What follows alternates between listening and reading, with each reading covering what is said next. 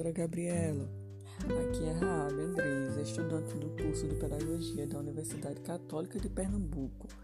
E a disciplina é Alfabetização e Letramento, turma F46.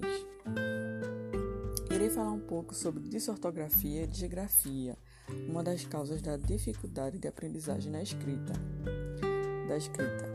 Sabemos que existem inúmeras dificuldades que atrapalham a aprendizagem da escrita, tais como a metodologia utilizada, os métodos pedagógicos, o ambiente físico e até mesmo motivos relacionados com o próprio estudante e seu contexto de vida. Alguns até possuem uma maneira diferente de aprender algo, e isso se deve à existência de uma barreira que pode ser emocional, cultural ou intelectual. Porém, existem fatores que, ao não serem resolvidos pelos métodos dos professores ou familiares, é realmente necessária a consulta com outro profissional psicológico, tipo psicólogo ou psicopedagogo que irá identificar as causas e diagnosticar a criança.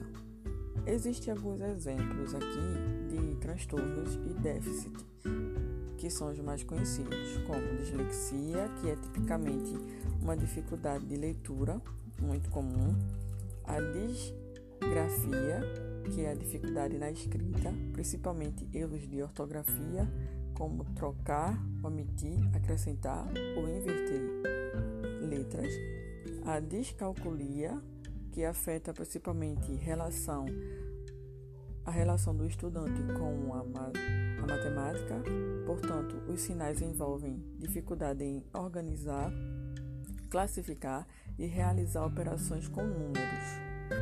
Dislalia, dificuldades na fala, causada, causando alterações da formação normal dos órgãos fon fonadores dificultando a produção de certos sons da língua. A desortografia, que é possivelmente acompanhado pela dislexia, e ainda que se relacione à linguagem escrita, a disortografia é mais ampla do que a disgrafia. Pode envolver desde a falta de vontade de escrever até a dificuldade em concatenar orações e o transtorno de déficit de atenção e hiperatividade, o TDAH, que causa baixa concentração, inquietude e impulsividade. Foi constatado que uma das causas do TDAH é genética e que há implicações neurológicas. E inclusive o TDAH já é reconhecido pela OMS como um tratamento legítimo um transtorno legítimo, perdão. Vamos nos ater aqui um pouco na disortografia, que tem o mesmo significado que disgrafia, ou seja, é uma inabilidade ou atraso no desenvolvimento da língua escrita, especificamente da escrita cursiva. É toda uma dificuldade na identificação, compreensão e reprodução de símbolos escritos, ela está intimamente associada à dislexia, como já foi dito. Alguns sintomas são traçado incorreto da letra, lentidão, alteração do espaço, sujeira e falta de clareza na escrita, inteligibilidade e, e algumas pessoas alegam sentirem dores nos braços devido à força excessiva que fazem ao tentar escrever. As pessoas que sofrem de disortografia tendem a escrever textos curtos, a ter atrito no uso de coordenação e subordinação das orações e também têm dificuldades em perceber os sinais de pontuação e falta de vontade para escrever. Os estudantes que contêm a disortografia tendem a repetir situações como substituição, exemplo, trocar a palavra todos por todos, omissão, encurtar as palavras como chuva forte por chuva forte. Acréscimo de letras ou sílabas como estranho ou estranho. Separação. Exemplo: está embaixo da cama. Por estar em debaixo da cama, separando a sílaba em do restante da palavra. Ou caiu uma chuva, por caiu uma, um, a chuva, separando a letra A do restante da palavra. Também junção. Exemplo: a lua está entre as nuvens, por a lua está entre as nuvens, juntando o a e lua e o entre e o as. É considerado que até a segunda série seja comum que as crianças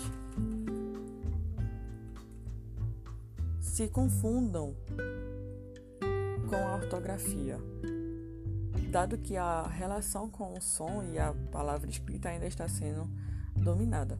As crianças não podem ter alterações intelectuais, sensoriais, neurológicas, motoras e afetivas para que seja diagnosticada a disortografia.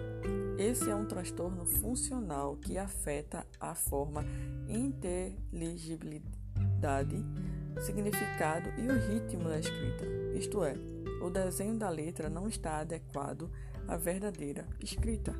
O caderno de ortografia pode ajudar bastante.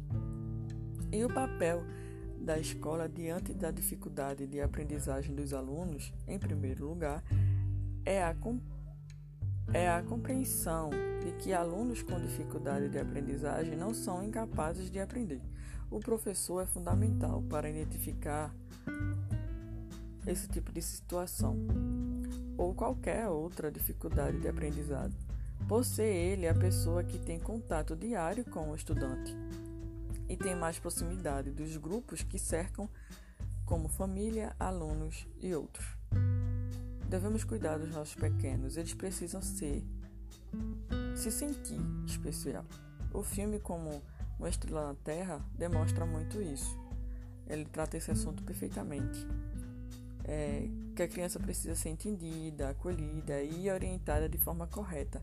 Ela não, muitas vezes ela não compreende a si mesmo e nem ninguém consegue compreendê-la. E isso dificulta a vida dela e todos à sua volta, porque começam a taxá-la como mal criada, quando na verdade ela só não sabe como pedir ajuda e nem explicar o que está acontecendo com ela.